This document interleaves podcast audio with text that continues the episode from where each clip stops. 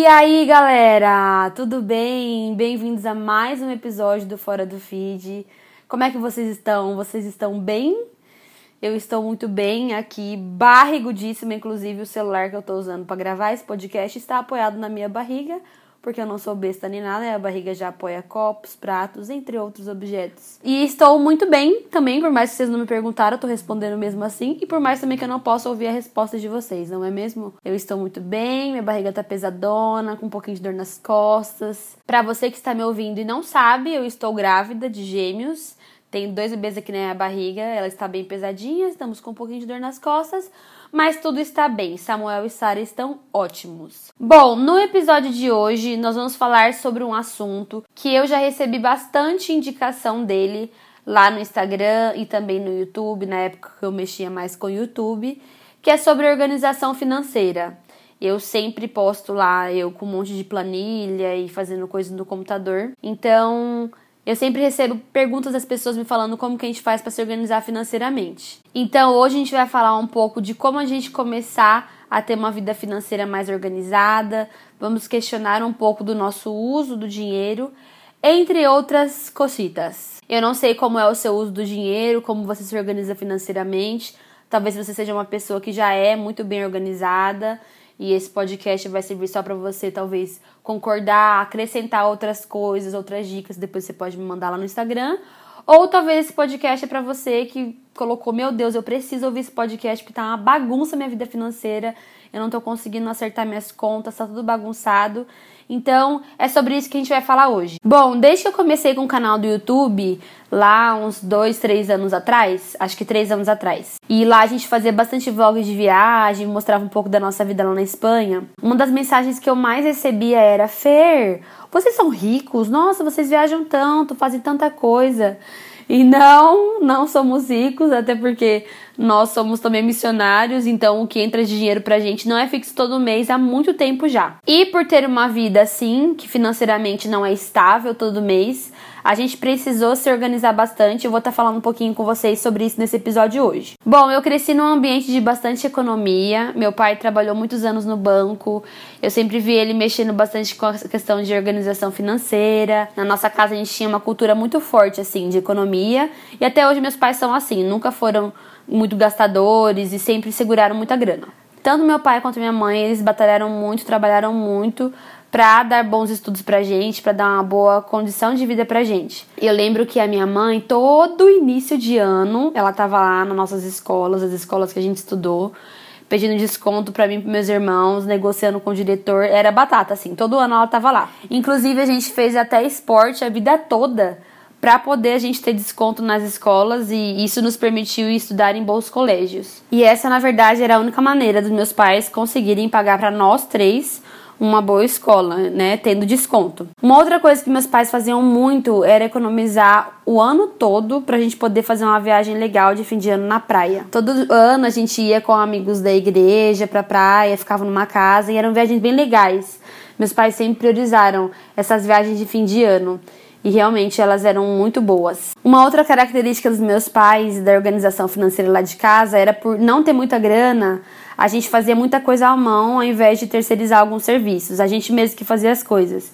Eu lembro que minha mãe costurava sempre nossas roupas quando a gente era pequenininho. Tem várias fotos de tipo assim, ela comprava uma linha e ela fazia a mesma roupa para nós três. Então a gente tem várias fotos que a gente andava com a mesma roupa, eu e meus irmãos.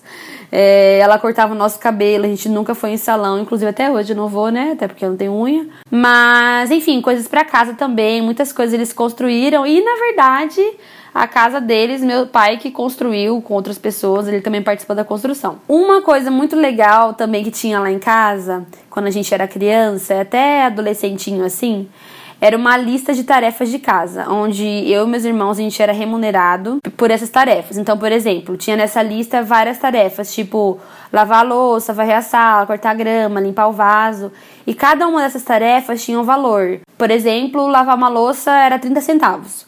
O mais caro era lavar o carro, que era um real, eu lembro.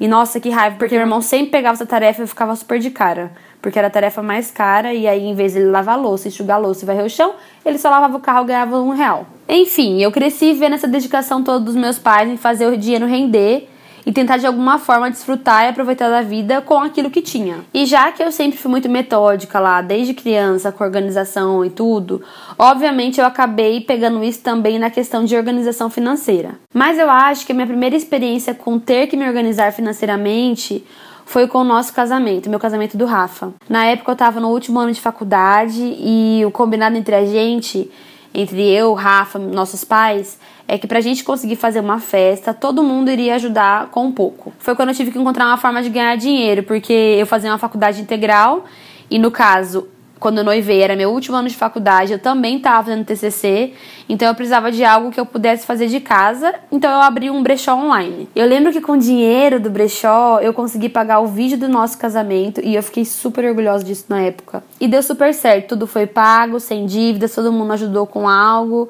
e a gente conseguiu fazer a festa de casamento que a gente tanto queria. E como lá, desde a organização do casamento e tudo mais, todo o dinheiro era bem contadinho, eu comecei a fazer planilhas e nunca mais parei. Até hoje eu sou a louca das planilhas. Não tem um real que entra aqui nessa casa que não passe pelas minhas planilhas. O Rafael sabe muito bem disso. Bom, e pra gente poder ir pra Espanha, e para você que tá me ouvindo e não sabe, é, o meu marido Rafael fez um mestrado na Espanha em 2016 e a gente foi para lá nesse ano e nós ficamos até 2018. Para isso, para a gente conseguir ir lá para Espanha, pagar o mestrado e tudo mais, a gente teve que se organizar financeiramente muito bem. A gente tinha que pagar o mestrado do Rafa e também tinha que levar uma grana que durasse os primeiros três meses lá, que seria o tempo que a gente achou que o Rafa demoraria para conseguir um trabalho, já que só ele tinha um visto que permitia trabalho. E acabou que por conta do desemprego muito forte ali na Espanha, a gente ficou seis meses vivendo lá com o dinheiro que a gente levou só para três. Foi uma loucura e a gente aprendeu muito nesse tempo também, principalmente a entender que a gente pode se planejar, organizar, fazer mil coisas, mas quem cuida da gente é Deus. E no final deu tudo certo, a gente foi muito abençoado também por várias pessoas. E eu, que era louca de querer controlar tudo, aprendi a descansar mais nessa área financeira também. Mas foi extremamente importante a gente, enquanto a gente estava lá, como a gente teve né, que fazer esse dinheiro que a gente levou para três meses durar mais, a gente teve que financeiramente se organizar ainda mais do que a gente já estava organizado. Não foi fácil, mas no final tudo deu certo. Estamos aqui hoje, todo mundo tá bem. Inclusive nessa época a gente conseguiu viajar, fazer algumas viagens nós dois ali pelo interior da Espanha. A gente também acabou indo para Marrocos. A gente realmente conseguiu fazer o dinheiro render. E essa é a minha história. Esse foi o contexto onde eu cresci onde tiveram várias situações em que eu via que se organizar financeiramente valia muito a pena. E por isso eu decidi também ser uma pessoa organizada nessa área. Esse também é o contexto que eu tô hoje, inclusive desde que a gente se casou, quem cuida das finanças aqui em casa sou eu. O Rafael não gosta de mexer com essa parte, eu gosto, então a gente deixou assim. E eu queria hoje nesse podcast deixar algumas dicas com vocês sobre como se organizar financeiramente, a importância disso na nossa vida. Queria dividir com vocês coisas que me ajudaram nesse processo de me organizar financeiramente, coisas que eu aprendi nesse tempo também. Então, vamos lá. A primeira coisa para você se organizar financeiramente é ter tudo anotado, o que entra de dinheiro e tudo que sai. Para isso, então, a gente tem que ter uma planilha e é ótimo, gente. Eu sei que parece grandes coisas, até mesmo uma chatice, mas depois que você faz uma planilha, você fica viciado nas planilhas. Brincadeira. Não, você fica mesmo. Eu sou viciadona na planilha. Você pode fazer planilha em qualquer programa do seu celular ou computador. E tendo a planilha, você consegue ter uma visão geral de tudo que entra e de tudo que sai. E você economiza até mesmo chateação de estar tá reclamando que está sem grana quando às vezes, na verdade, você nem sabe quando que, quanto que entra, quanto que sai, para onde que vem, para onde que vai.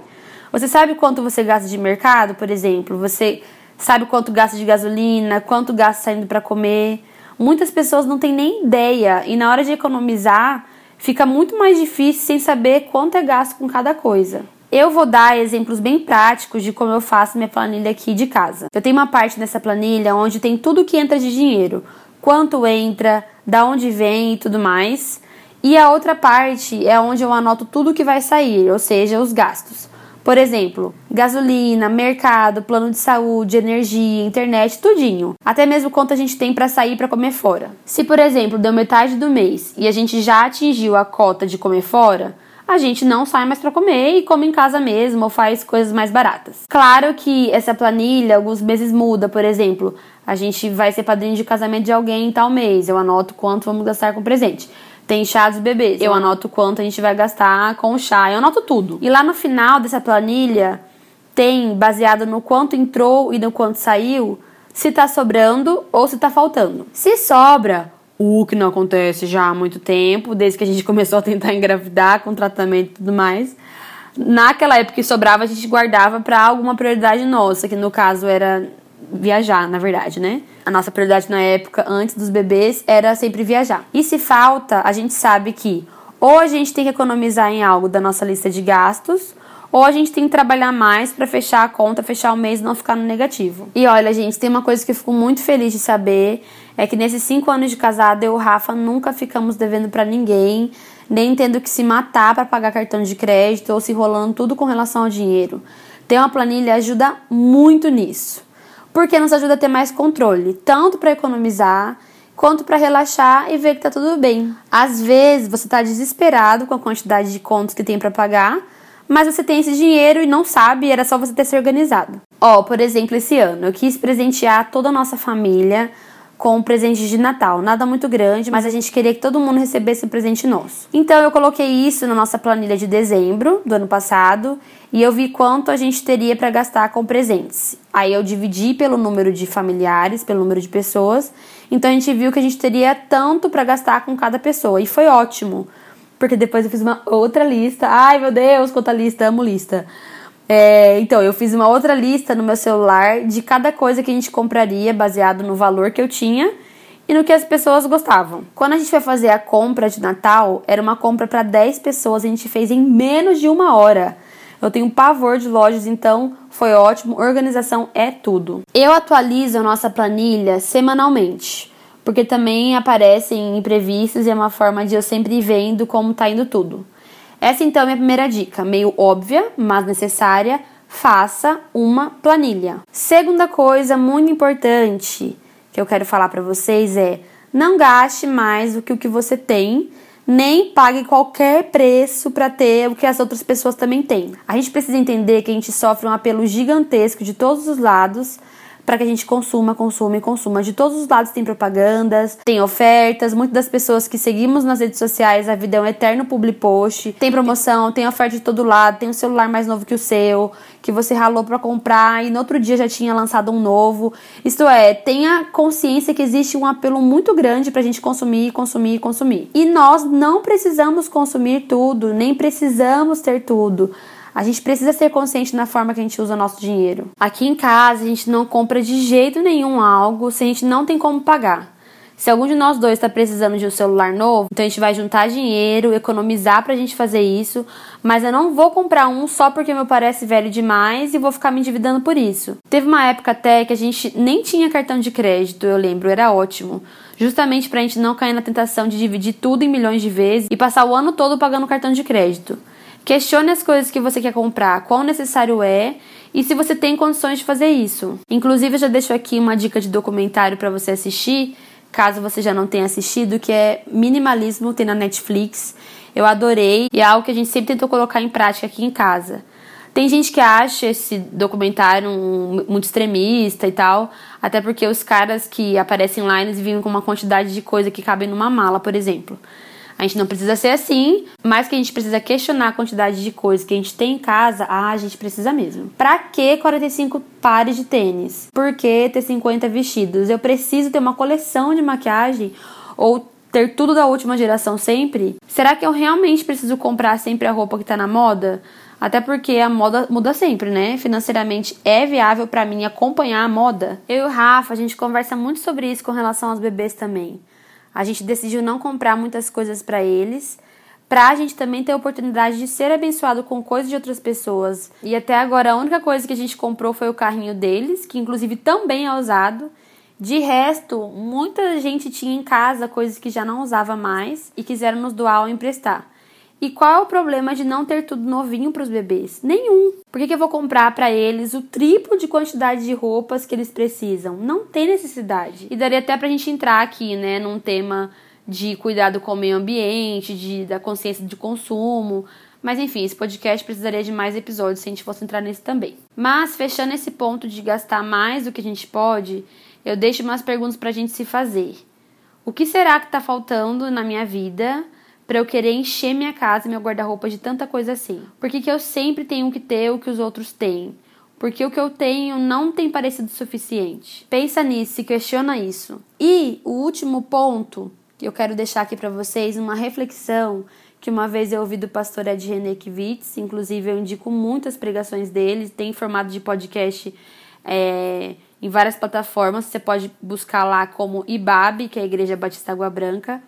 Dá uma procurada, eu adoro. E uma vez eu ouvi ele falando sobre dinheiro, foi, foi muito bom. E ele baseou tudo aquilo que ele falou em uma pergunta: Você tem servido ao dinheiro ou o dinheiro tem te servido? Direto, quando eu começo a me preocupar demais ou ocupar demais a minha cabeça com isso, com a questão financeira, eu mesma me faço essa pergunta: Fernanda, você tem servido ao dinheiro ou ele tem te servido. O dinheiro foi feito para ser usado por nós e eu sei que parece uma coisa meio óbvia, mas é muito fácil a gente cair no engano de ser dominado por ele. Não tem problema a gente querer estudar para ter um futuro financeiro melhor, fazer curso, se dedicar, trabalhar muito, mas quando a gente sonda o nosso coração, quem tem regido a nossa vida? A gente tem tido controle sobre o dinheiro? Ele serve só para as nossas próprias necessidades ou ele também enxerga a necessidade do outro? O dinheiro tá te impedindo de ser uma pessoa mais generosa e que também sabe abençoar os outros? Será que a vontade de ganhar mais dinheiro está acima de tudo na sua vida que boa parte do seu tempo, da sua energia, dos seus pensamentos, dos seus recursos estão sendo ocupados por conseguir mais dinheiro, ou a gente aprende a usar o dinheiro e ter controle sobre ele, ou ele sutilmente assume o controle da nossa vida e passa a nos usar. Quando a gente se pega consumindo de forma descontrolada, não querendo compartilhar aquilo que Deus tem nos abençoado para abençoar outras pessoas e se afundando por querer ter mais do que se precisa, pode ter certeza que o dinheiro não está sendo algo que você está usando ele já tomou o controle de você. Essa pergunta e reflexão, ela mudou muito a minha cabeça e até mesmo a minha percepção sobre generosidade e outras coisas. Então, esses são os três conselhos, essas são as três dicas que eu queria dar para vocês com relação à organização financeira. Primeira, faça uma planilha, anote tudo que entra e sai de dinheiro. Dois, não gaste mais do que você tem e não pague qualquer preço para você ter aquilo que as outras pessoas têm. E terceiro, questione você tem usado o dinheiro ou o dinheiro tem te usado? Essas são as minhas dicas e conselhos para vocês. E esse foi o nosso podcast de hoje. Eu espero que vocês tenham gostado, que tenha sido bom para você. Mais uma vez, se esse assunto foi bom na sua vida, te abençoou, te acrescentou, eu te convido a você compartilhar esse episódio nos seus stories, mandar para alguém. Me mandem sugestões de temas ali no meu Instagram. Você pode me achar como arroba Fernanda Vou soletrar para vocês W-I-T-W-Y-T-Z-K-Y. E se você quiser saber como fala esse nome aí, um tutorial eu fiz no primeiro episódio de podcast, você vai ter que ir lá procurar. Mas é isso, galera. Esse foi o nosso episódio. Fiquem com Deus. A gente se vê no próximo episódio. Um beijo e tchau.